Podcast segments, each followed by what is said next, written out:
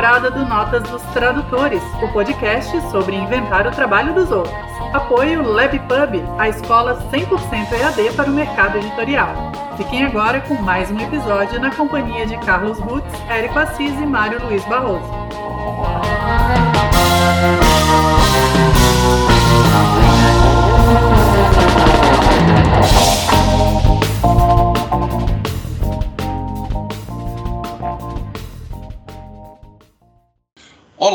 eu sou Carlos Rutz. Aqui é o Érico Assis. Eu sou o Mário Luiz Barroso e você está ouvindo a 18º episódio da quarta temporada de Notas dos Tradutores. Um podcast sobre tradução, tradutores e traduzir. Ou sobre inventar com o trabalho dos outros. E antes de apresentar o convidado de hoje, que não vem, vamos fazer alguns recadinhos, é, alguns recadinhos importantes. Na verdade. Os três convidados vieram, Mário. Os três convidados ah, vieram. Como assim? exatamente. Assim? Na verdade, o convidado de hoje é você, ouvinte, porque hoje é o seu dia. Viu? Parece que segue roteiro, gente. Enfim, o Notas tem uma campanha de financiamento coletivo no Apoia-se, apoia.se. São valores bem em conta para ajudar a manter o podcast e também concorrer a um gibizinho todo mês. Além disso, Notas tem apoio da LabPub, escola 100% EAD para o mercado editorial. Você pode conhecer todos os cursos em labpub.com.br. Inclusive, descobrir que eu e o Érico temos cursos dentro da LabPub e que o Mário visita sempre que pode. Sempre que posso, realmente. E é uma coisa que não tinha na minha época de tradutor solitário e agora tenho como, é, né, eu acho que é muito válido, eu acho que os novos tradutores já começam muito bem com excelentes opções. E, mas seguindo o roteiro, já que eu sempre fujo, não se esqueça de seguir as nossas redes sociais, que é onde a gente deixa os nossos recadinhos paroquiais. Por exemplo, se você entrasse hoje, é, no dia que estamos gravando, você veria que nós atingimos 39 mil ouvintes simultâneos ao mesmo tempo. Daria para encher Opa. um pequeno estádio. é, não, foi, como, não foi bem hoje, isso, Mário. É, mas é muito parecido com isso. É.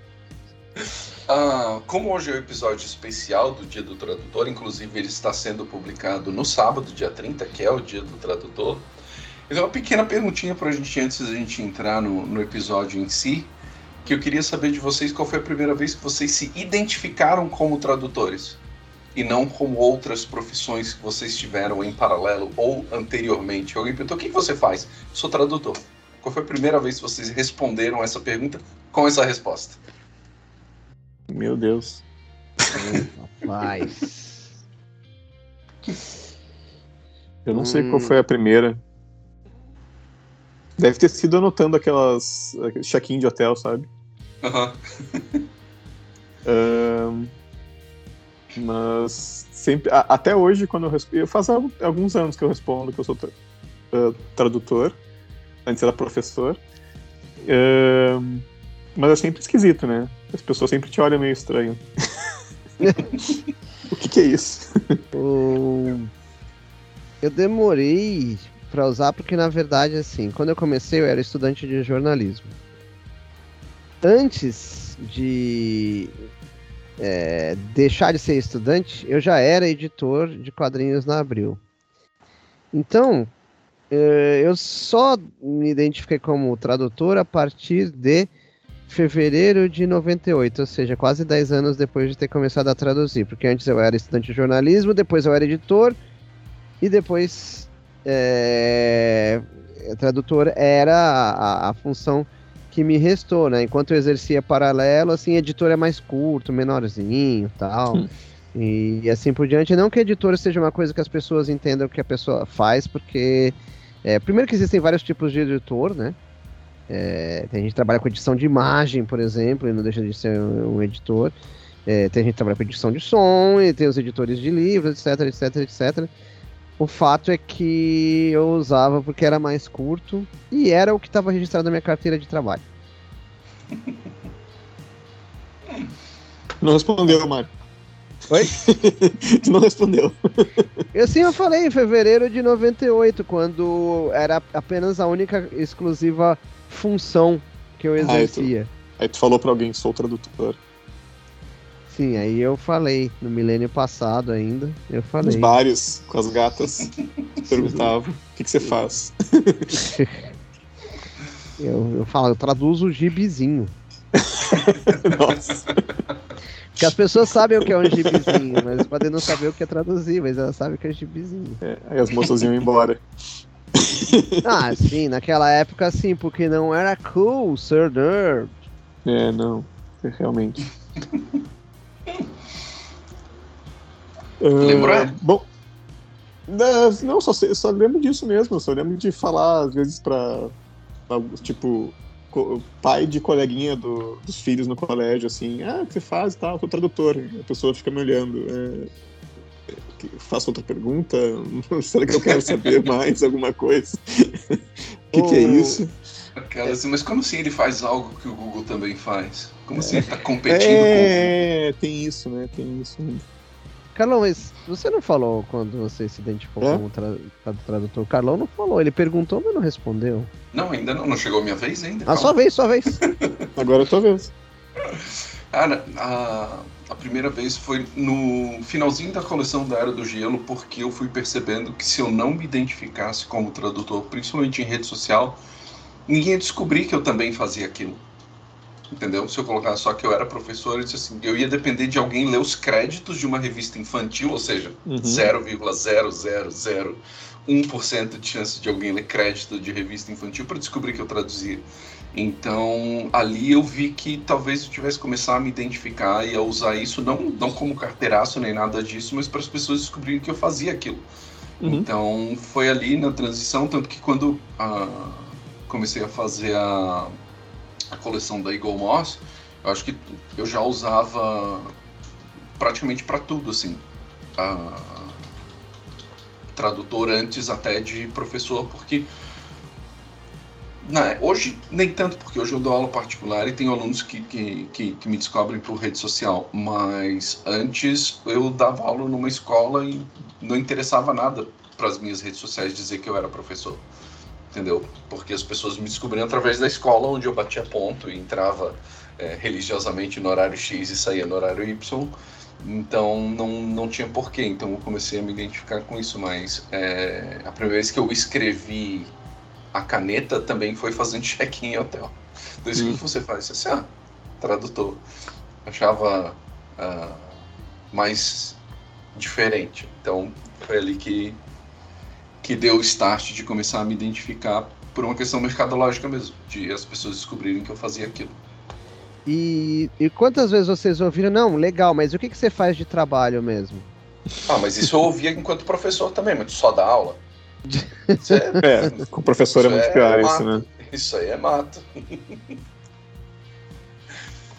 Trabalha também ou só dá aula, então? Eu, eu nunca vi isso, sabe? Como, como tradutor. Como jornalista, eu, acho que sim. Mas como professor também, essa, essa clássica aí. Mas como tradutor, eu acho que não. Já ouvi outras pessoas me contarem isso, né? Muito comum. Mas não. Outra que é comum, assim, mas te pagam pra fazer isso? Como jornalista, sim. Como tradutor, nem tanto. Principalmente como jornalista de gibizinho, né? Hum. É, tem isso, né? Você vai em todos os coquetéis, coquetéis e lançamentos e Avant Premiere e assim por diante. Sim, sim, sempre, sempre comendo castanha de caju com os, É. com as editoras. Ah, gente, parabéns primeiro, né, pelo dia do tradutor. Parabéns aos tradutores que estão nos ouvindo também, tradutores e tradutoras, pessoas que traduzem. Ahn, eu tinha proposto aqui para meus coleguinhas que estão comemorando esse dia também, da gente falar de, uma, de, de um tópico. Pode surgir outros tópicos aqui, mas um tópico específico que é uma coisa particular da, da vida de tradutor. Partic- Não, desculpa, não é particular, mas é comum na vida de tradutor e que foi bastante mencionado no último episódio que a gente fez sobre o Dia do Tradutor, né, no ano passado. Ah, eu não sei, bom, foi a terceira temporada, né? Eu não sei qual o, episódio exato, mas vocês podem procurar aí na, na nossa ah, na nossa lista de episódios. A gente fez um episódio chamado Dia do Tradutor. E a gente convidou várias pessoas, vários tradutores, colegas, né, para falar sobre seu dia. Não sobre o tradutor, mas o que está fazendo naquele dia, né, exatamente. Uhum. Para mostrar como é que é um, um dia na vida profissional do tradutor. E alguns comentaram como a vida de tradutor é solitária. Como a gente trabalha geralmente sozinho, frente computador, passa o dia inteiro só nós e o computador. Uh, e que, por mais que isso hoje em dia seja um pouco mais comum com tanta gente em home office, uh, isso sempre foi comum para tradutor. Uhum. E, e, isso tem as suas vantagens e tem as suas desvantagens. E foi esse tema que eu propus para os meus coleguinhas aqui, para falar nesse dia do tradutor. Uhum. O episódio da terceira temporada ficou com o título Dia de Quem Traduz, né? Ah, Dia de Quem Traduz. Muito bem lembrado e muito bem titulado. Uhum. E vai afinal de a contas, solidão de quem traduz. vamos nos imaginar então numa sala virtual, sentada em cadeira em círculos.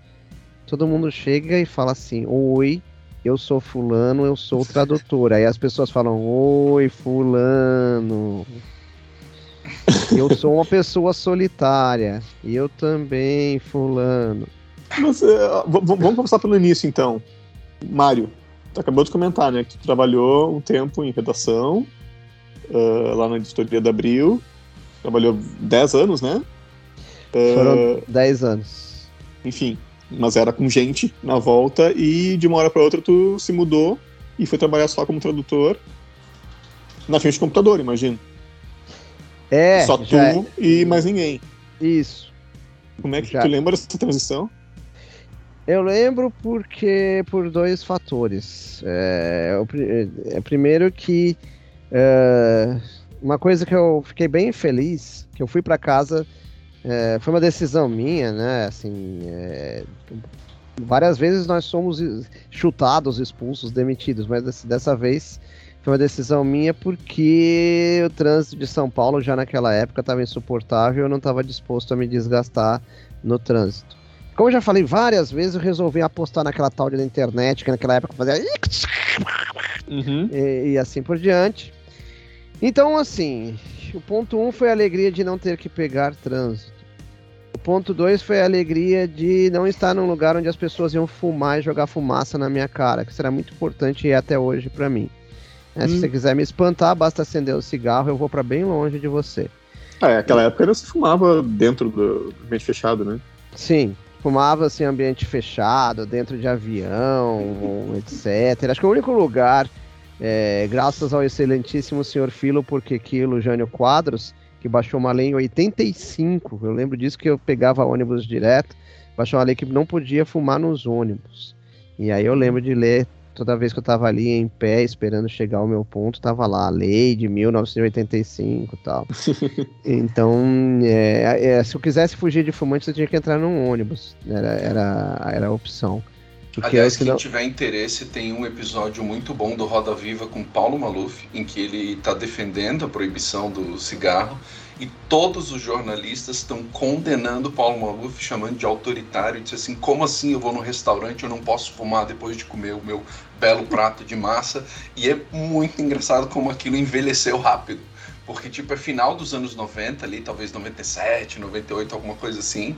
E o Maluf tá dizendo assim, não, tem que ser proibido, não pode fumar em lugar fechado. E todos os jornalistas são contra ele, assim. Então, assim, mas que absurdo, tá inferindo na vida das pessoas e não sei o quê. Jornalistas Nossa nada conservadores, jornalistas progressistas, assim, numa atitude extremamente reacionária, assim, é muito engraçado como aquilo envelheceu. Recomendo.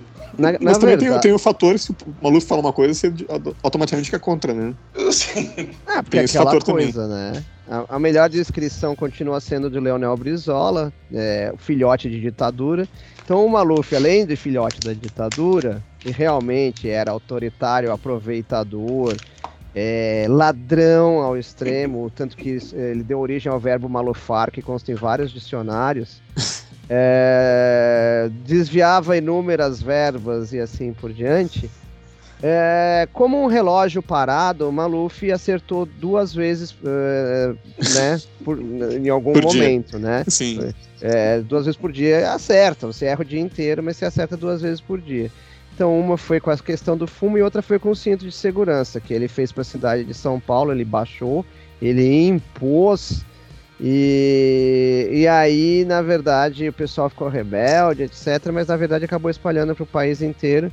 E hoje milhares de pessoas devem a vida a essa lei aí da obrigatoriedade do cinto de segurança. Obrigado, Maluf. É, obrigado, Maluf. Agora, por favor, né? pode se despedir. Pode voltar para cadeia agora. Nós não, é, é, é, é, siga direto sem salvo-conduto para a cadeia mais próxima. É, Mas, enfim. Mas com cinto de segurança. Com cinto de segurança, né? É, mas enfim, então é, essa foi a primeira questão. Mas eu logo, é, naquele momento assim, realmente solitário, eu, eu, senti muita falta, porque era muito divertido. Assim, foram 10 anos divertidíssimos na redação. Apesar do meu caríssimo chefe, Sérgio Figueiredo, ser a pessoa mais próxima do J. Jonah Jameson como editor-chefe. é, né, em todos os sentidos, né? No perfeccionismo do J. Jonah Jameson é, na, o corte de cabelo, escovinha. É, na retidão de caráter do J. Jonah Jameson, mas nas broncas homéricas que faziam é, prédios. Cara, se ele desse. Se ele, a redação fosse num prédio japonês contra terremoto, ainda assim as broncas dele fariam o prédio tremer. Então. É, é, mas era, era divertido, inclusive isso, inclusive é, tentar escapar de uma bronca do chefe, ou ouvir uma bronca do chefe e o pessoal se afundando atrás da embaixo das carteiras, como as crianças fazem para terremoto em, ali em Califórnia, por exemplo. E mas, como é tá, mas, como é que foi as primeiras sensações de solidão? Ah, ou, foi, ou foi boa a solidão? Então, é porque na verdade a, a, a solidão foi bem-vinda, mas é aquela coisa, né? Eu, eu gosto de gente, né? Então faltava gente ali. É, então, e como eu trabalhava das nove às seis, então é aquela coisa, toda hora você está com gente, está conversando, você está trabalhando, mas você faz um comentário, você para para tomar uma água e, enfim, né? Tem a turminha da rodinha da, de, que conversa perto da cafeteira, tem a rodinha que conversa perto do bebedor, tem a rodinha dos fumantes que, da qual a gente foge como o diabo da cruz. E mas era sempre possível conversar e, e brincar, etc. Tal. Mesmo que de vez em quando a brincadeira é, passava do ponto, assim, e quando todos estavam rindo, vinha uma voz retumbante exigir silêncio no tribunal, algo parecido assim. É, mas acabou durando muito pouco essa questão da solidão, porque como eu saí em janeiro de 98, eu passei só 98 e 99 é, trabalhando em casa. É, naquela época se chamava trabalhar em casa, home office era só para quem habitava país de língua inglesa. Né? Uhum. Né? Você faz trabalho em casa. Né? E porque aí depois eu mudei em 2000 para Florianópolis e aí eu comecei faculdade, graduação, a segunda faculdade, né? Graduação, mestrado, é, pós-graduação.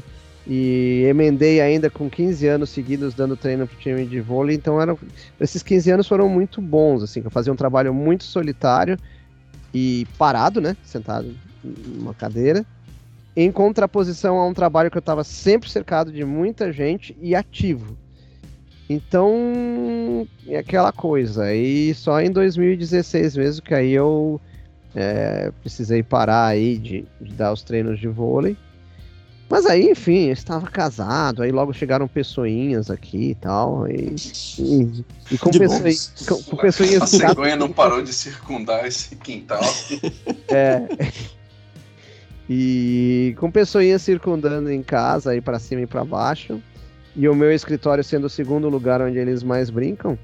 É, então, assim, a solidão é apenas momentânea, né? Sim, sim. Sim, Carlos, Carlos Rutz. Cara, uh, eu sempre trabalhei com coisas que envolviam grupos, né? Desde quando eu trabalhava no esporte, quando eu comecei a dar aula, sempre foi muito coletivo, assim, muito grupo. E um dos uh, períodos mais longos, assim, de trabalho que eu tive foi como coordenador. Então, além de dar aula, eu coordenava uma equipe de professores em cinco escolas. Então, sempre foi bastante gente, assim. Então, tinha um, um, um cansaço, assim, uma exaustão de gente. E uh, quando eu comecei a trabalhar com tradução, aquilo virou a minha válvula de escape, assim, minha bolha de solidão, silêncio e paz de espírito, assim. Sempre foi um negócio muito cansativo. Então, quando eu comecei a traduzir, aquilo virou uma, uma bolha de sossego, silêncio e concentração, assim. Então, foi muito... Uh, foi quase lúdico ter uma atividade remunerada que me desse essa paz, assim, de não Sim. precisar interagir com as pessoas. Então, isso foi uh, um ponto positivo, assim. Aí a gente anda um pouquinho na linha do tempo, quando começou a pandemia, e aí a gente teve o, o, o automático isolamento social e as aulas mudaram, migraram para virtual, e aí eu comecei a dar menos aulas, porque a, a, a equipe com a qual eu trabalhava assumiu o maior número de aulas, etc e tal. E aquilo ali mudou muito a chave, porque eu parei de ter contato diário com gente o tempo todo, assim. Foi a primeira vez em, acho que desde sempre, que eu passei a ter, tipo, o, o sossego de poder trabalhar uh, sem interagir, assim, com silêncio, com tranquilidade, eu decidindo meus horários. Então foi a primeira vez que aquilo se organizou. E até, uh, sem querer fugir muito do assunto, assim, essa virada de chave, essa paz, foi uma das coisas que me levou a, a procurar especialistas e cheguei no meu diagnóstico de autismo foi também por isso, assim, porque alguma coisa pesou muito forte para mim, disse assim, mas tá todo mundo reclamando que na pandemia tá estressado, tá explodindo. Eu disse assim, cara, e, e, e, veio uma culpa, eu disse assim, por que, que eu tô em paz? por, que, por que, que eu tô tranquilo, assim, de não ter esse contato diário, de não ter essa interação, aquele exagero de vozes, gente falando, não sei o quê. Então, é, foi um, entre outras coisas, né, mas foi um dos, dos fatores, porque uh, realmente, tipo, trabalhar numa atividade intelectual que exige de mim concentração, disciplina, e, e ao mesmo tempo eu posso é, lidar com os meus horários. Tipo assim, lógico, tem uma limitação, porque eu continuo dando aula, ainda tenho. Uh, sou casado, então a gente tem uma vida familiar, mas eu tenho controle praticamente de 90% do, de quando eu vou fazer as coisas. Então, eu acho que para o tradutor isso é uma é um, é um trunfo, assim, poder ter esse razoável controle. Lógico, vocês têm filhos, vocês não têm esse controle é, tão grande, mas mesmo assim, vocês vão de convir que, que funciona melhor do que bater ponto, entrar numa firma ah, e sair sim. de uma firma Uh, onde você tem que lidar com, é, por exemplo, uma das coisas que mais me incomodava enquanto coordenador era a quantidade de imprevistos eu tinha um grupo de 14, às vezes 15 professores que iam para balada, não apareciam para dar aula porque estavam de ressaca, ou estavam doentes, ou pegavam atestado, ou não apareciam porque desapareceram porque alguém botou alguma coisa na bebida e eles só acordaram três dias depois. Então é o tipo de coisa que acontecia. não, não, é, sem exagero. Sim, não é lenda urbana, numa banheira com gelo e sem rins. É, sem, sem, sem o rim. Não, é uma metáfora. Então tinha muito imprevisto, assim, esse negócio de estar tá sempre alerta, que é, quem trabalha nessas funções em que a gente precisa uh, cobrir os outros, né? Então tá sempre nesse estado. Era um estresse muito grande. Então hoje, uh, até o fato da gente conseguir controlar o horário, uh, o Mário trabalhou mais comigo, sabe quanto eu gosto de antecipar as coisas, entregar antes justamente porque a minha cabeça está sempre assim: algum imprevisto vai acontecer. Então, eu já me antecipo, entrego antes, faço as cópias, os backups, porque, tipo, alguma coisa pode acontecer a qualquer momento. Então, uh, o fato da gente poder ter esse controle do tempo faz com que a gente uh, consiga antecipar essas coisas.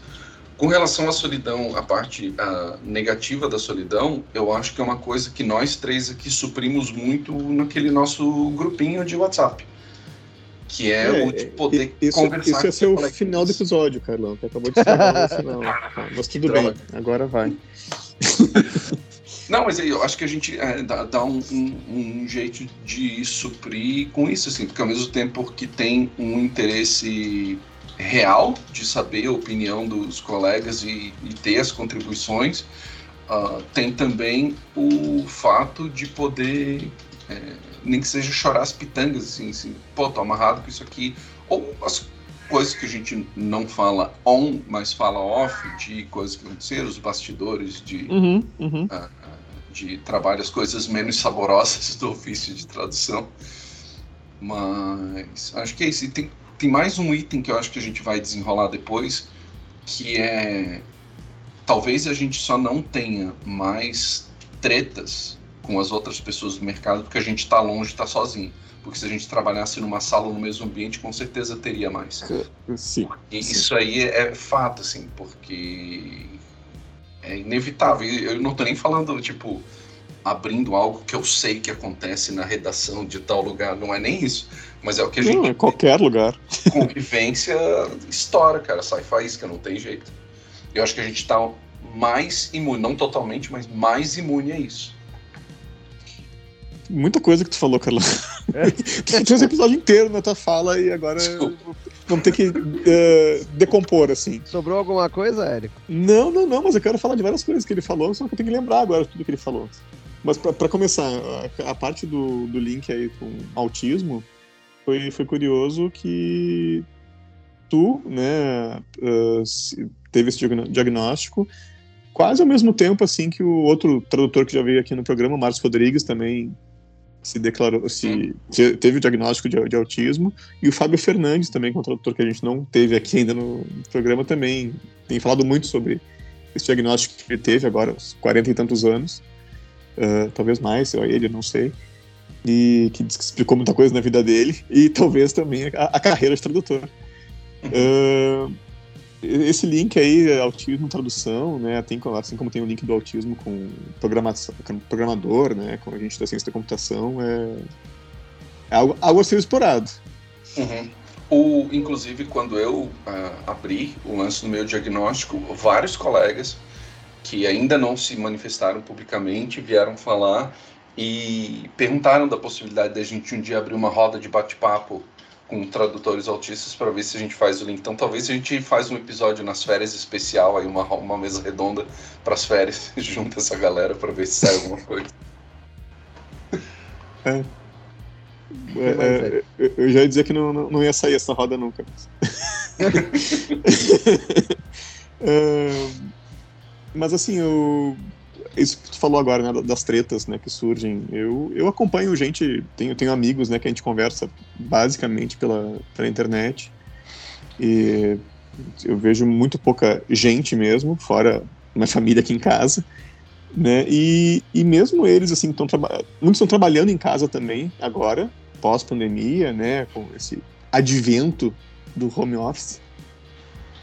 Uh, e mesmo as pessoas estão trabalhando em equipes, né, mesmo cada uma na sua casa, mas trabalhando para um lugar assim que você trabalha com equipe, você tem que tem chefe, tem essas coisas que a gente também não tem aqui no tradutor, se mantém, né, essas, essas tretas, se mantém essas, essas, tensões, se mantém essas brigas porque o colega não fez alguma coisa ou porque você tem tá coordenando alguma pessoa, porque tem reunião né? E, e, eu acompanho as pessoas reclamando disso e eu olho aquilo e eu me sinto muito, muito feliz com a minha carreira de tradutora que não tem. reunião, reunião para começar é uma coisa que eu comecei de uns anos para cá. Eu quando eu ouço a palavra reunião, me, eu eu tremo. Uh, a ideia de ter que marcar a hora para alguma coisa, tá? Ela uma coisa de trabalho, né? Não para sair, sei lá, para ir no restaurante ou coisa assim, mas, mas marcar a hora com uma pessoa, porque a gente tem que os dois se sincronizar para fazer a mesma coisa ao mesmo tempo. parece que eu tô falando uma coisa do Alien aqui, né? Mas, para mim, como tradutor que define meus horários, que não tenho, eu tenho um prazo assim para cumprir, que é daqui a uma semana, que é daqui a um mês, que é daqui a três meses, mas eu não tenho que fazer uma coisa às 16 horas de amanhã, sabe? Isso é muito raro para mim. E eu é. vejo as pessoas tendo isso e tendo que fazer isso, e eu, nossa, me sinto muito feliz que não tem nenhuma reunião, não tem nada que combinar com ninguém. Tá? Eu, o, o, máximo que a gente faz, profissionalmente estou falando, né? O máximo que a gente faz é um e-mail com, com um editor na chegada do trabalho e na saída do trabalho. Uhum. E a saída, e a chegada a saída quer dizer que tem semanas aí, ou meses de, né, entre um e-mail e outro. Uhum. Uh, é a pessoa te propor o trabalho e você entregar. E, é, e é isso. E acabou, e a pessoa não precisa me dizer você tem que fazer em tal horário, tal e tal. Não, não tem nada. Eu faço a hora que eu, que eu posso, a hora que eu quero, a hora que, que eu defino. Eu realmente tenho. É, até gerou problemas para mim já, porque umas pessoas quiseram marcar reunião comigo para combinar coisas lá da Love Pub, por exemplo. adoro, adoro vocês, Love Pub, tá? Mas uh, quando marcam reunião comigo, eu fico eu sou uma péssima pessoa para reunião. Uh, e outros lugares também que querem marcar reunião. Agora, hoje mesmo mandaram um negócio, querem marcar uma reunião para ver uma coisa. Uma reunião, para quê? Olha, esses dias até quiseram marcar uma reunião comigo para ver um negócio aqui de coisa de uma gibiteca que de Pelotas estão fazendo, né? Daí eu, gente, é para discutir isso, isso, isso, né? Eu proponho isso, isso, isso. Viu? Essa reunião pode ser um e-mail. Eu fiz a reunião no e-mail. E as pessoas responderam ali, beleza, a reunião foi um e-mail, sabe? Cada pessoa respondeu no seu horário. Uh, e tudo se resolveu, pelo menos a parte inicial. Depois vai ter que ter uma reunião de verdade, mas reunião, reunião, reunião, essa palavra me dá pesadelos. E eu tive, né, experiências de trabalho em equipe, eu trabalhei em agência de publicidade, tá? Uh, eu me virava muito bem com aquele aquela bagunça que é uma agência de publicidade, um barulho constante, você tem que trabalhar lá uma coisa criativa. Uh, trabalhei com professor, uh, dando aula, né, e tendo reunião com professores também. A, a, a, vida de professor não é só dar aula, né, tem um monte de reunião, é um saco aquele monte de reunião. Eu, enfim, não pensava tanto assim, tão mal de reunião naquela época, mas ah, não gostava. Uh, passei anos nisso, né, e tô há quantos anos que eu tô só como tradutor? Uns oito, sete né? E nesse tempo, assim, eu fiquei avesso a qualquer coisa de trabalho que envolva ter que lidar com outras pessoas. O, nos meus 10 anos na Abril, o que eu é, passei a enxergar como reunião é o seguinte. Com certeza existem algumas pouquíssimas na qual se precisa de um trabalho de equipe para construir algo criativo onde cada um traz um componente da sua área, porque você é da área editorial, você é dessa uhum. área, etc. E às vezes você precisa de algo que saia rápido e que saia na hora e que saia naquele dia, alguma coisa assim. E não dá para ficar esperando o trâmite, os horários dos outros. Mas 90% das reuniões que eu participei na Abril eram de pessoas em cargos de liderança que não tinham coragem de tomar a decisão e faziam a reunião uhum. apenas uhum para é, dizer, ah, então como um grupo decidiu, não, o grupo decidiu caramba, né? Então, na verdade, era a covardia de chefia. É, e não, não falo do meu editor-chefe, não, porque o meu editor-chefe era muito direto, objetivo e não fazia muitas reuniões. É chefe, assim, diretorzão com D maiúsculo e, e assim por diante. Era absolutamente inútil, aliás, os diretores de todas as áreas né? É, propaganda, não sei o que mais. E nos meus é, dois anos de professor substituto na UFSC, como era substituto, na primeira reunião eu descobri que eu não tinha direito a voto. Aí eu pensei assim, hum. mas peraí, eu vou, eu vou, eu vou, meus alunos vão ficar sem aula e eu vou participar de algo que eu não tenho direito a opinar. Aí a partir assim, teve 300 reuniões depois, nos dois anos que eu fiquei, eu só fui na primeira. Eu pensei, ah, não voto, não estarei presente, darei aula para os meus alunos, né? É, tá, todos os contribuintes estão pagando impostos para isso, então eu estou aqui para dar aula e não para fazer reunião. E eu dei aula. Eu gostava de dar aula, adoro dar aula e estava ali dando aula. Meus alunos não perdiam aula por causa de reunião, não. E tem outra coisa assim, tipo, nós três somos professores. Então a gente entende que qualquer apresentação tem que ter começo, meio e fim e um porquê. Né? Como toda aula. Você não começa dando aula sem saber para onde está indo. Né? Hum. E muitas das pessoas que convocam reunião e lideram reunião, mas não tem nada de didático. nada. E, e começa, sabe, pega um veleiro tá, ne, tá neblina, pega o veleiro, entra no mar e não faz ideia se tá indo pro norte, pro sul, pro leste, oeste, afundando, subindo. Então é desesperador. Esse tipo de reunião é desesperador. Então. É, é eu já dói. passei por várias, várias reuniões assim. E uh, eu sinto às vezes que a pessoa se marca reunião porque tá solitária e queria ver pessoas. não tem mais nenhum motivo para aquela reunião Entra no isso. Tinder, pô! ou no Meet Me, ou no Rapper, ou qualquer coisa assim. Vai lá. o... Outro lugar legal pra ir, né? Que não é uma reunião. É. É, vai pro happy hour. O... Mas assim, sobre reunião, aliás, falando do saudoso tempo de UFSC, os meus dois anos, é, o Carlão falou de uma coisa importante começo, começo meio e fim, é, eu sempre gostei muito de orientar TCC, né? Mas pro aluno seu objetivo, mesmo que eu tivesse todo o tempo do mundo, eu falava assim: eu tenho uma hora para você, vamos agendar? E assim, nessa uma hora eu resolvo tudo o que você quer, mas você tem que saber me dizer qual é o problema, qual é o desafio, qual é a dúvida, etc. E aí eu marcava, e geralmente eu marcava, sei lá, três alunos seguidos. Aí eles sabiam que, sei lá, o primeiro sabia que ia chegar outro, o segundo sabia que uhum. chegava o terceiro, o terceiro sabia que eu tinha que ir embora para fazer alguma coisa, provavelmente dar treino de vôlei, alguma coisa assim. É, e funcionava. As pessoas ficavam mais objetivas, espremidas pelo horário, elas sabiam. Talvez na primeira reunião não, mas na primeira reunião a pessoa percebia que se bobeasse, se ficasse viajando, não ia resolver nada. Uhum. E as pessoas ficavam mais objetivas. Se você der um horário para as pessoas, elas são mais objetivas. Tem um clássico do Washington Oliveto, né, publicitário, que ele proibia que reunião fosse sentado. Qualquer reunião Sim. teria que ser em pé e sem servir água nem café, para todo mundo ter pressa de ir embora.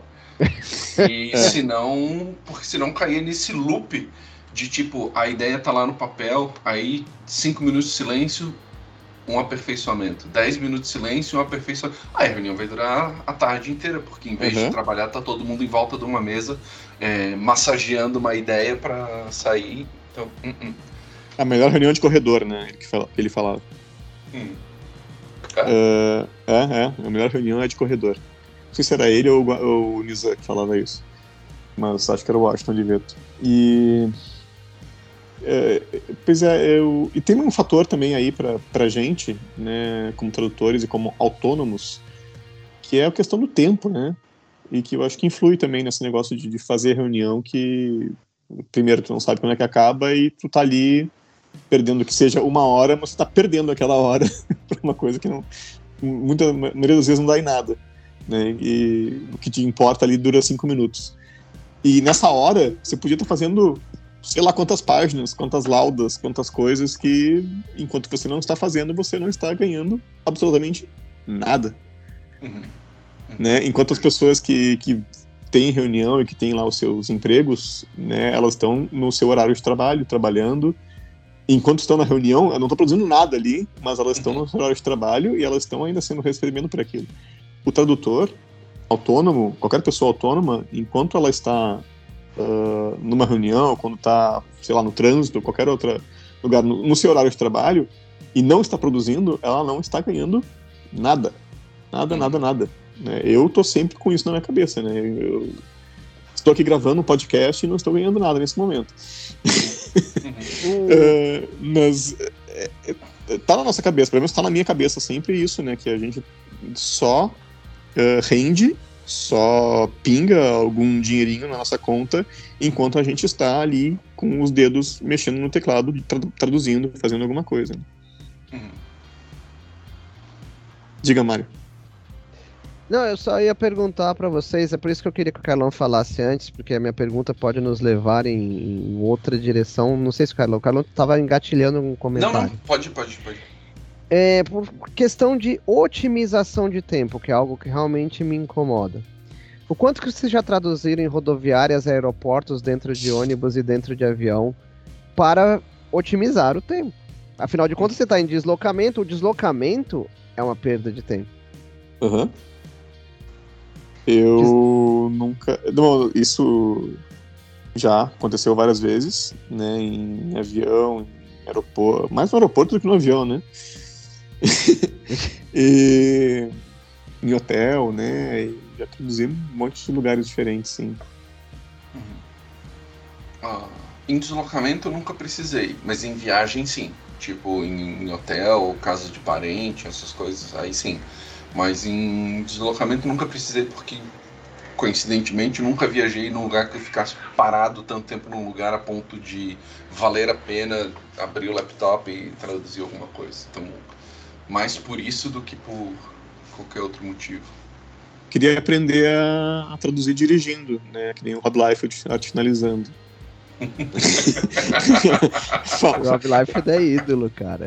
Rob Life arte finaliza dirigindo, gente. Isso daí é. Também não sei como seria traduções dele. Né? seria uma tradução Rob Life, né, também. Mas um dia eu aprendo. Tradução Cara, sem pé. Se, se for pra faturar os milhares de dólares dele, tá valendo, hein? Tem um, um, uma outra coisa também que é delimitar tema. As pessoas às vezes têm dificuldade desse tipo de coisa de delimitar um tema. Então, às vezes, uma reunião para a gente pensar no ano que vem. Cara, isso não é uma reunião.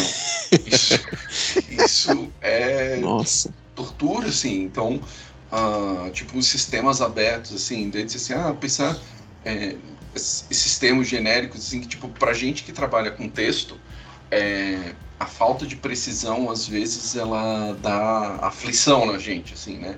Então, você vai fazer uma reunião para quê? Ah, é, estratégias editoriais para 2024. Isso é nada.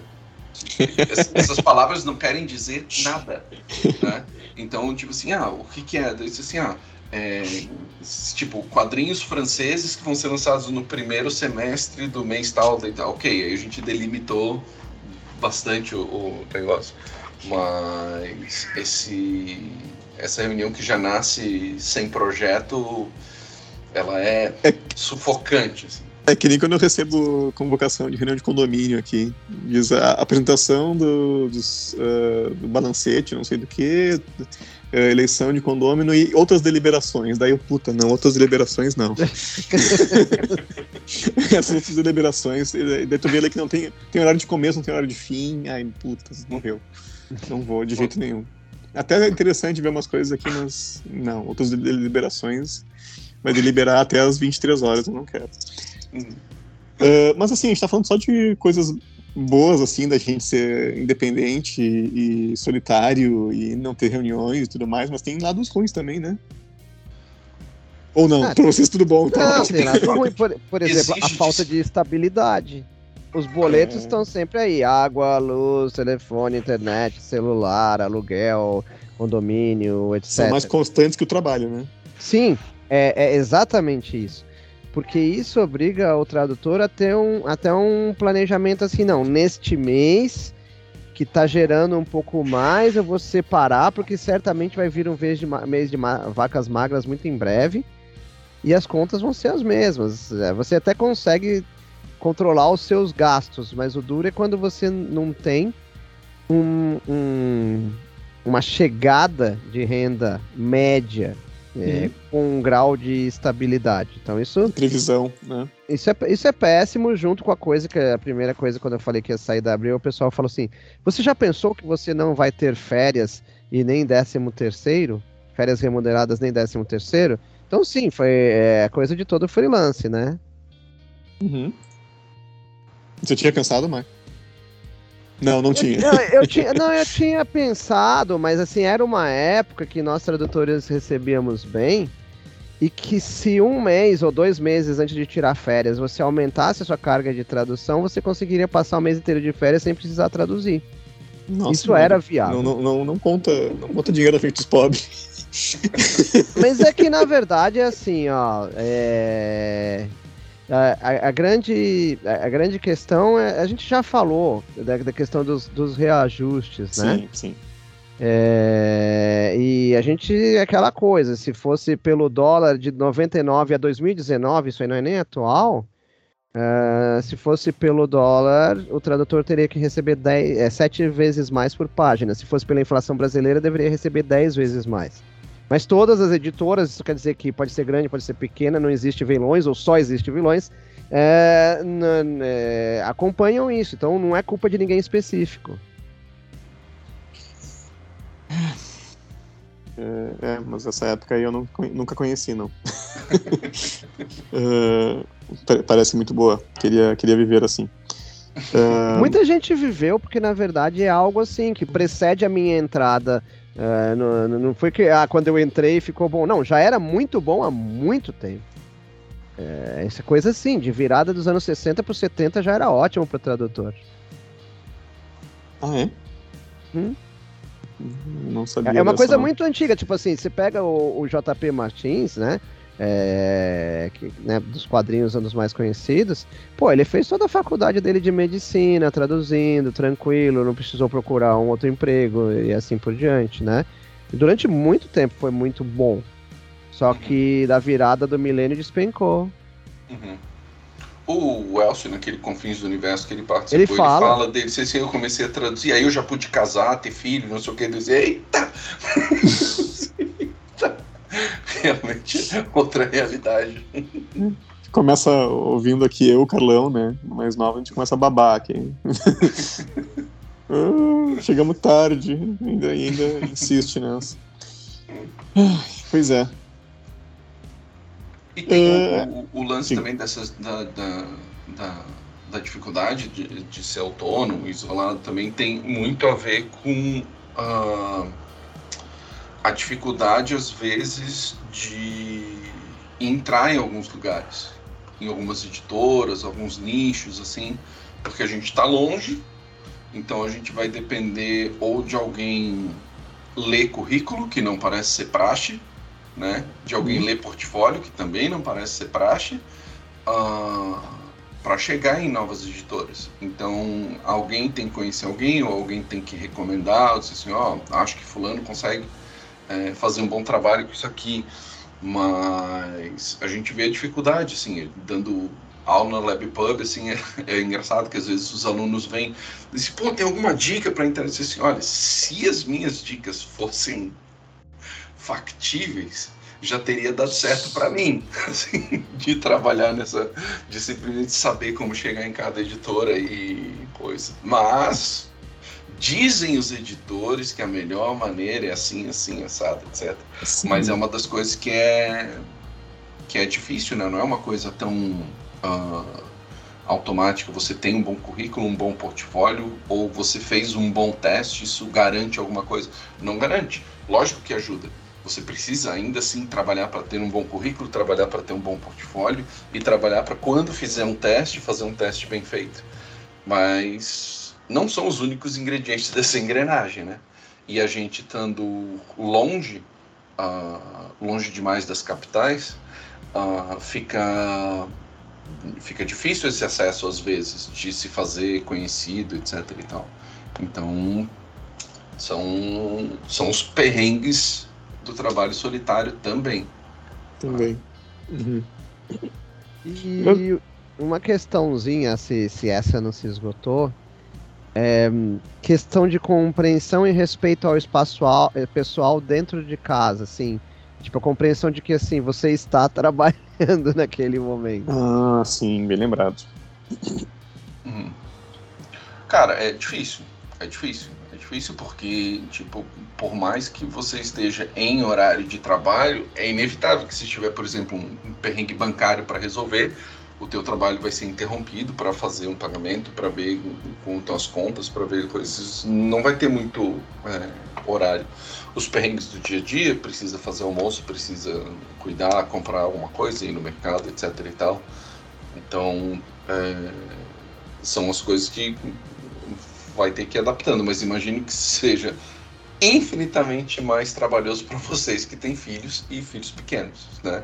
Não vou nem, não vou nem querer comparar os meus trâmites domésticos com o que vocês passam, porque vocês têm uh, criaturinhas em casa, como é que o Mário falou? Pessoinhas é. andando pela casa que não tem esse regramento todo. Então, essa bola eu jogo para vocês. Érico. Um, é, assim, eu acho que eu já falei várias vezes aqui, né, que meu horário de trabalho é o horário comercial de, de todo mundo, né, porque a gente acaba se coordenando pelo horário do colégio. é, hora de buscar, hora de, hora de levar, então é, são as horas que eu consigo trabalhar. Uh, o, o Mário depois ele tá, vai falar, ele já falou pra, pra gente aqui em horários bem diferentes, uhum. mas o meu horário é mais, mais regradinho como o da maioria das pessoas. Uh, eu, tra trabalho um pouquinho até mais tarde, né, até umas. As crianças chegam às seis, mas eu trabalho até umas oito. Né, mas depende também de coordenação aqui, porque a minha esposa também é autônoma, né, também trabalha em casa, apesar de trabalhar com pessoas, né, à, à distância. Uh, então é um pouquinho diferente de mim. E mas a gente tem que se coordenar aqui para quem vai ficar com as crianças, né? Alguma delas sempre precisa de alguém junto. Então, acaba sendo o meu, o meu, horário que podia ser, nossa, vou trabalhar quando puder, eu vou, eu vou, entrar nas madrugadas, vou. Não, não tem nada disso. Para mim, eu, eu tenho que trabalhar no horário de maioria das pessoas, que é começar lá umas 8 da manhã e parar no meio-dia e voltar de tarde e no fim da tarde uh, pendurar os óculos e, e cuidar das crianças. O que eu comentei da minha parte, né? É, não, o Eric explicou que ele é, é regrado, seguia pelo colégio, horário mais comercial. É, é que realmente é, eu percebi que se eu empurrasse o meu horário principal, vamos dizer assim, digamos que eu vou trabalhando meio com freio, de mão puxado ao longo do dia, mas o horário de engatar a quinta e desaparecer é, ficou né, das nove da noite às três da manhã. É o horário que, que mais rende.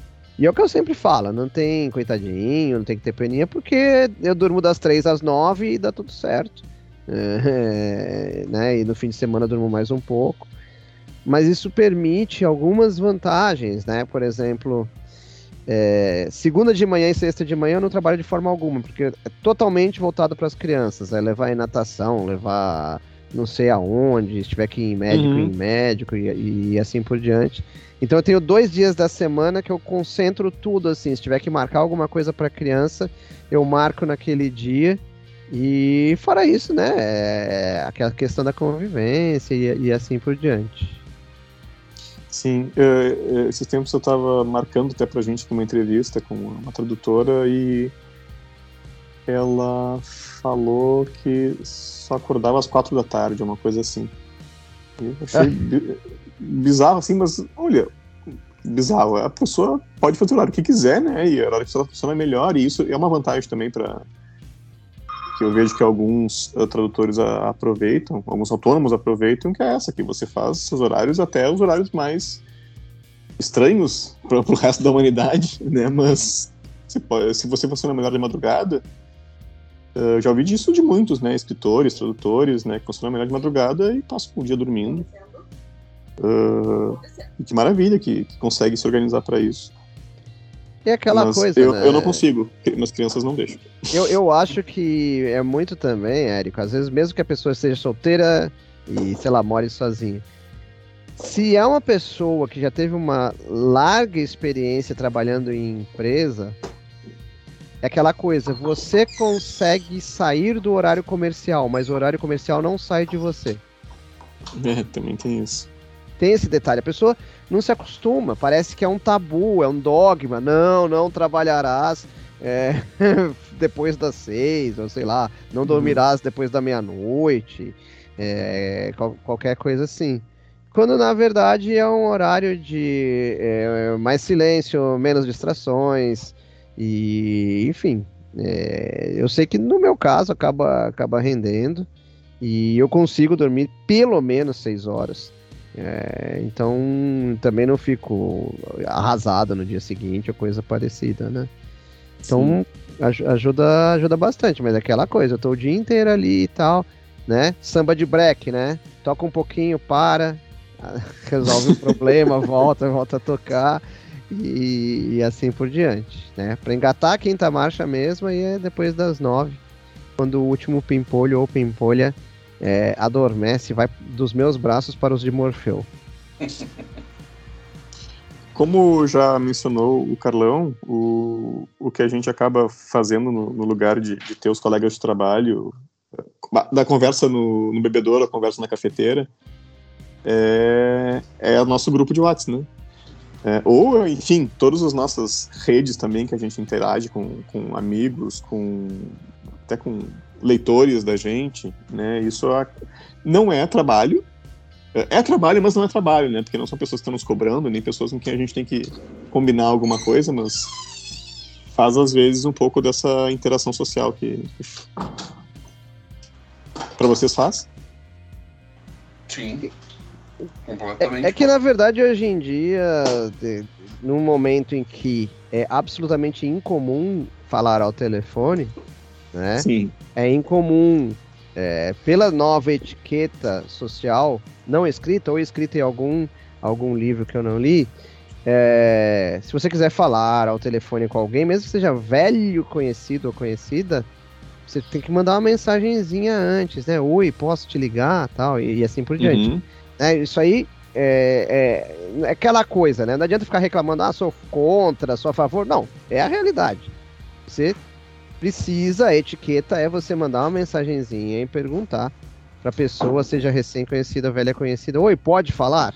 Né? Então, é, é, aquela coisa, como muitas pessoas que têm todo o tempo do mundo resolvem as suas questões sociais preferencialmente da forma virtual, é, na verdade, é assim, nós estamos trabalhando e convivendo socialmente ao mesmo tempo, uhum. né? E a gente consegue resolver o mesmo 100% que a pessoa que, sei lá, tá aposentada, tá entre empregos, não, não pegou o primeiro, primeiro emprego ainda, tá de férias, a gente convive o mesmo tanto.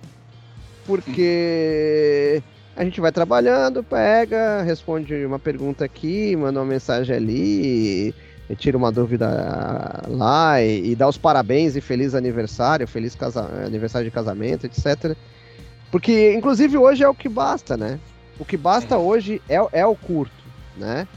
É, por mais que você adore a pessoa, se você mandar um parabéns no WhatsApp, tá tudo resolvido. A pessoa se considera é, agraciada, né? Então, você consegue dar o mesmo nível de atenção que uma pessoa desempregada consegue dar aos seus, é, aos seus interlocutores, amigos e familiares. Uhum. No nosso caso, acho que tem um, uma, uma peculiaridade que, além da parte a prática de a gente entender que tipo de solução o outro está procurando, né? Quando alguém pensa, pô, tô com uma dúvida, a gente já sabe que não dá para chutar qualquer coisa, a gente já tem o faro de poder ajudar de maneira um pouco mais direcionada, coisa que outros profissionais talvez, se vocês experimentarem, mostrar um quadrinho, o que, que eu faço aqui? As respostas dificilmente vão caber, assim, para quem não é tradutor, da pitaco nessas coisas, assim, né? Tipo, eu tô com um problema tradutório aqui, daí tu tu joga, mostra para a pessoa, você precisa de alguém que seja tradutor para te dar a, a luz sim. do fim do túnel ali. Sim, sim. Tem uma outra coisa também, que é a parte uh, ética da gente entender que aquilo está sob sigilo e que não deve ser comentado, publicado ou falado, né? E pessoas de fora talvez não entendam a importância disso às vezes. Uhum. E largar assim, pô, fulano mandou para mim quadrinho, sabe o que, que vai sair aqui no Brasil agora? E não sei o que, sabe? Hum. Então, uh, tem, tem um lance de compreender também a, a seriedade de alguns percalços ali, de alguns processos que tem que ser respeitado, etc. Então, entrando no, no episódio anterior, tu já teve alguma saia justa por causa disso que tu acabou de falar? De alguém falar? Sim. de alguém vazar, Sim. não porque dificilmente eu, eu, eu conto para as pessoas o que é, assim. Então, não, não, não passei por isso, não. Ah, teve, teve uma que foi engraçada no episódio porque, da Saia Justa, que foi o, o Mário falando do caminhão do, do encurralado, que até uh, eu eu não perdi a piada, botei a buzina do caminhão, não sei se vocês ouviram o episódio, eu botei a buzina em cima, fiz ali certinho. Uh, por quê? Porque no mesmo dia que o episódio foi ao ar, foi divulgado que seria publicado. Eu disse, ah, mas não vou perder a piada, vou deixar aqui, não vou cortar. Então eu botei, mas ali já. Quando eu fiz essa edição, botando a buzina, eu já sabia que seria divulgado. Né? Não, não foi algo que pegou de surpresa. Mas, por exemplo, ali seria algo que, nas condições normais, seria cortado do episódio. Né? E foi um acidente, o Mario não sabia o que, que era. Foi um, um. Eu só falei caminhão, desse o Mario, ah, a versão do Spielberg encurralado vai ser quadrinizado. então foi um acidente. Mas uh, às vezes acontece, né? De Sim. a gente contar para alguém e alguém vazar. Então aconteceu, Érico? Sim, sim. É... Não posso entrar em todos os detalhes, mas é, falei para a pessoa que, que não eu estava consultando ela, é, tinha uma dúvida técnica, assim, uma dúvida de tradução que ela podia resolver, porque ela é uma pessoa especialista nisso. E depois ela saiu espalhando para pessoas que não devia. uh, e, e eu, eu, expliquei na hora, olha, é, é, sigilo isso, tá? E a pessoa, ah, sim, ok, mas daí ela foi falar direto com, com quem não devia. Uh, é, e tem essa vantagem, né? A gente conversando entre nós, a gente sabe do, do, valor dessas coisas e outras pessoas que deviam saber, mesmo que a gente explique, também não, não se dão conta, ou não sabem, ou não querem respeitar. Vocês já se deram conta que, a menos que você tenha um conhecido dentro de um fã-clube, seja ele qual for, é, Guerra nas Estrelas, Jornada nas Estrelas, é, Power Rangers, He-Man, etc. Enfim, é, qualquer, qualquer fã-clube. É, se você não conhece alguém lá dentro, a gente dificilmente pode consultar um fã-clube, que seria o local ideal para chegar, porque o pessoal do fã-clube não só vai divulgar, mas também depois vai sair. Ah, tá vendo? O tradutor não sabia nada, me consultou. Ele não sabia, olha só, ele não sabia essa palavra mágica aqui, não sei o que mais a gente fica impossibilitado de consultar Sim. talvez a melhor fonte possível uhum. sobre é. aquele universo. Ah, agora eu, você, acabou, vou, você acabou de me desativar, de, des, desatrelar um novo medo em mim, Mário. Porque eu mas... consulto com frequência as pessoas, mas nunca, é. essas pessoas nunca foram problema. É, ah, então, mas eu, eu vou, vou citar um exemplo positivo de quem eu já consultei e sempre respeitou extremamente uh, sigilo e esse tipo de coisa, que é o Carlos Vasques da Mansão Wayne. Algumas vezes, traduzindo a lenda do Batman, tinha personagens Z, assim, que eram secundários, nem eram canônicos, mas eu queria respeitar aquilo dentro da história. E quem teria aquelas histórias que ninguém gosta do Batman? Sim. Então tem que ser muito fã. Então aí eu fui porque uh, tem coisas que já é de uma época que não passava pela mão do Mario. O Mario também não, não, não teve contato com todos esses personagens secundários. E, e sempre foi muito correto comigo. Eu disse assim, ah, é, pode me ajudar aqui, assim, assado, não sei o quê. Daí disse, não, imagina, dará, dará. E eu falei assim, ó, por enquanto tá sob sigilo, depois que divulgar, não tem problema, mas por enquanto. Mas e você sempre parou, respeito. parou pra pensar que, bem ou mal, o Carlos Vasques, de certa forma, era um conhecido seu, porque trabalhou em mais de um livro com você? Sim, sim, sim. Tem, eu tô falando assim, é assim, ó. Vamos, vamos pensar o seguinte, ó. É, sei lá, eu preciso falar com o fã-clube da Taylor Swift, tá? E eu não conheço ninguém que conheça muito Taylor Swift. Então, o risco que você corre. Ah, olha só que legal, o maior fã-clube do Brasil da Taylor Swift. Vou falar porque tem um quadrinho totalmente inspirado nela, não sei o quê. o risco que você corre, não só de vazar. Uhum. Vazar é um risco. Mas tem um risco dois. Como é que entregam essa tradução da Taylor Swift para um cara que não é fã, que não conhece e não sabe que ela não nasceu em Nashville, claro. mas ela nasceu, não sei, em outro lugar no Tennessee, sei lá o quê. É essa a questão que eu, que, que eu tô dizendo. Infelizmente, claro. a melhor e mais confiável fonte possível, que com certeza tem muita gente boa, mas ao mesmo tempo tem esse revés. O risco não compensa o ganho. Uhum. Uhum. Né? Mas, é, por exemplo, a gente não, eu não vou citar nem o material, nem que tipo de mídia, mas a gente tem um, um colega nosso que trabalha com outra mídia que não é quadrinho, que várias vezes consulta a gente, né? Porque são personagens em comum entre as mídias diferentes. Uh, e a gente sabe a importância do sigilo para ele, e ele sabe a importância do sigilo para nós. Então, uh, são é, profissionais de área diferente, mas todos tradutores que entendem a responsa desse tipo de coisa, o quanto pode queimar. Uh, um pode queimar o outro se brincar de eu já sabia, ou sempre soube, ou. Né? Então uhum. a gente sabe que os espaços têm que ser respeitados. É, antes que eu esqueça, é que você falou, a gente falou do Carlos Vasques da Mansão Wayne. A Mansão Wayne tem um podcast muito legal sobre o Batman. Então, já que estamos no espaço, né, no, no podcast que o pessoal ouvindo, vale a pena dar uma conferida, tá? É antigo já, tem vários episódios falando sobre vários assuntos. O pessoal da Mansão Wayne é bem legal e vale a pena escutar o podcast deles.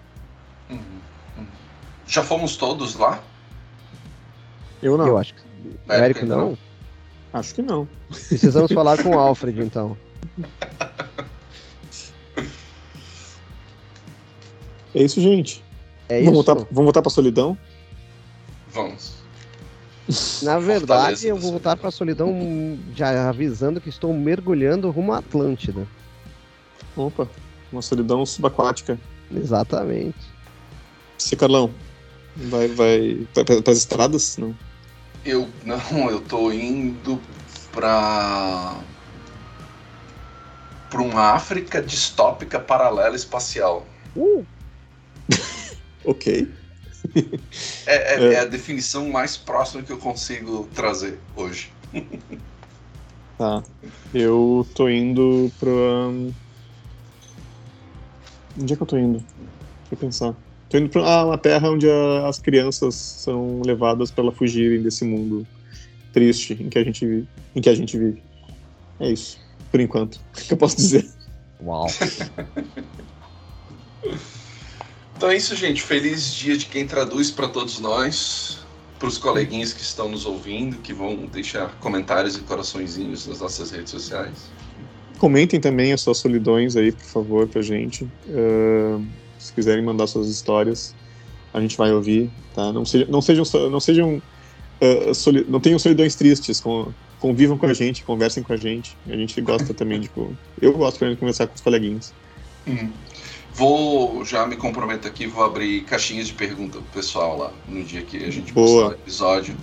Aí eu posto sábado é, antes do meio-dia até, e aí já coloco as caixinhas lá pro pessoal desabafar suas solidões. Boa. Então tá. É isso? Então, um abraço é isso, a todos. Amigos. Um abraço. Até mais. Falou. Feliz dia, tradutor. Feliz.